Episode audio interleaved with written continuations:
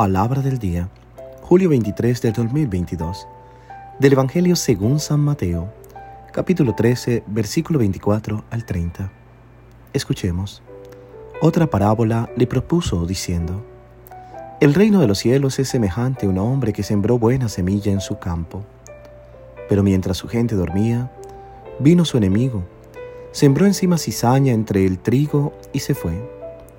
Cuando brotó la hierba y produjo fruto, Apareció entonces también la cizaña.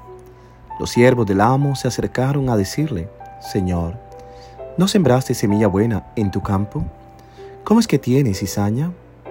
Él les contestó, ¿algún enemigo ha hecho esto? Dícenle los siervos, ¿quieres pues que vayamos a recogerla? Díceles, no, no sea que al recoger la cizaña arranquéis a la vez el trigo. Dejad que ambos crezcan juntos hasta la siega. Y al tiempo de la siega diré a los segadores, recoged primero la cizaña y atadla en gavillas para quemarla, y el trigo recogerlo en mi granero. Palabra del Señor. Gloria a ti, Señor Jesús.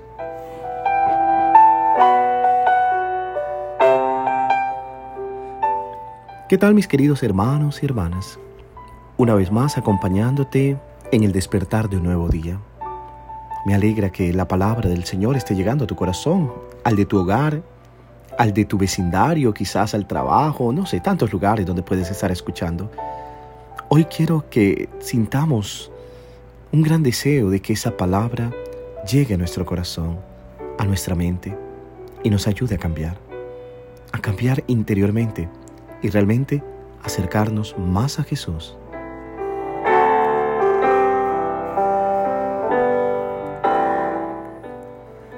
El Evangelio de hoy nos presenta la parábola del trigo y la cizaña.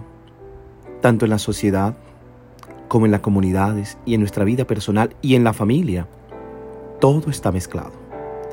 Cualidades buenas e incoherencias, límites y fallos. En nuestras comunidades se reúnen personas de diversos orígenes, cada una con su historia, con su vivencia, con su opinión, con sus anhelos, con sus diferencias. Hay personas que no saben convivir con las diferencias. Quieren ser juez de los demás. Piensan que solo ellas están en lo cierto y que los demás se equivocan. Hoy, la parábola del trigo y la cizaña ayuda a no caer en la tentación de querer excluir de la comunidad a los que no piensan como nosotros.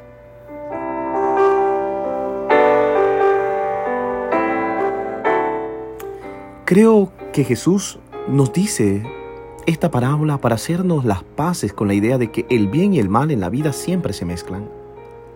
No siempre es culpa tuya o mía, a veces es obra del enemigo. Pero ciertamente no hay una parte de nuestra existencia que no tenga en sí misma un potencial para el bien y un potencial para el mal. Pareciera que nuestro interior habita un Caín y un Abel todavía. La pregunta es, ¿a cuál de los dos dejamos ganar? ¿Si a Caín o a Abel? Esta lectura, sin embargo, no solo sirve para recordarnos que el mal siempre acecha, incluso en las cosas buenas, sino que también sirve para darnos la esperanza de que siempre hay un bien escondido en todo, incluso en lo que consideramos malo muchas veces.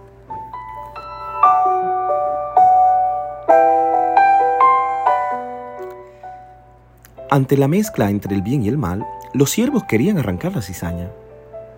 Pensaban, si dejamos a todo el mundo dentro de la comunidad, perdemos nuestra razón de ser, perdemos nuestra identidad.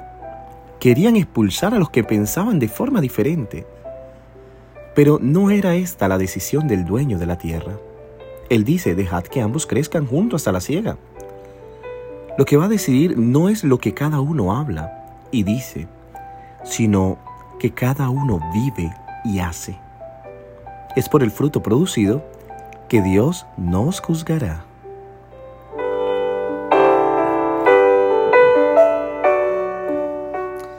Y los sirvientes le dijeron, ¿quieres entonces que vayamos a recogerla?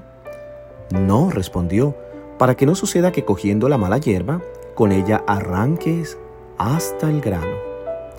Que uno y otro crezcan juntos hasta la siega, y en el tiempo de la siega diré a los segadores, arrancad primero la cizaña y atadle en manojos para quemarla, en cambio pon el trigo en mi granero.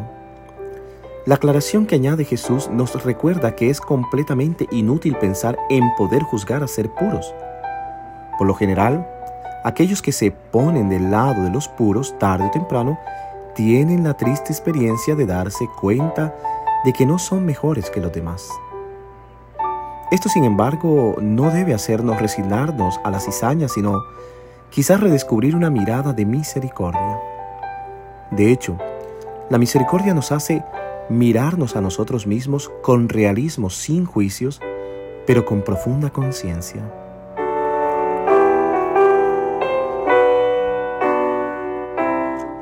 Y precisamente desde esto lo llena todo de profundo amor. Solo el amor erradica el mal. Quitar el mal con violencia solo causa más mal. San Pablo lo expresa con palabras muy claras. No te dejes vencer por el mal, sino vencer el mal con el bien. Y a veces el bien debe poner, poder ser paciente.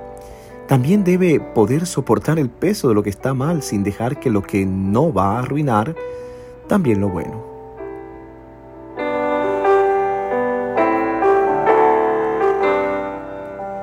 Mis queridos hermanos y hermanas, qué hermoso es como Jesús nos habla en su parábola y nos enseña de que en nuestra vida siempre está esto. Hoy hay una experticia para el mal, pero también hay muchos corazones nobles y buenos que sé que crecen en medio del mal haciendo tantas cosas buenas. Que tu corazón hoy sea realmente el grano que da fruto, que obra, que hace, que acepta y escucha las diferencias. Un corazón que sabe aceptar y amar es un corazón que dará fruto. Pero un corazón que solo está allí, sembrando cizaña, es un corazón que tarde o temprano termina arrancado. Que Dios te bendiga en el nombre del Padre, del Hijo y del Espíritu Santo. Amén. Te deseo un hermoso día. Reza por mí, por favor.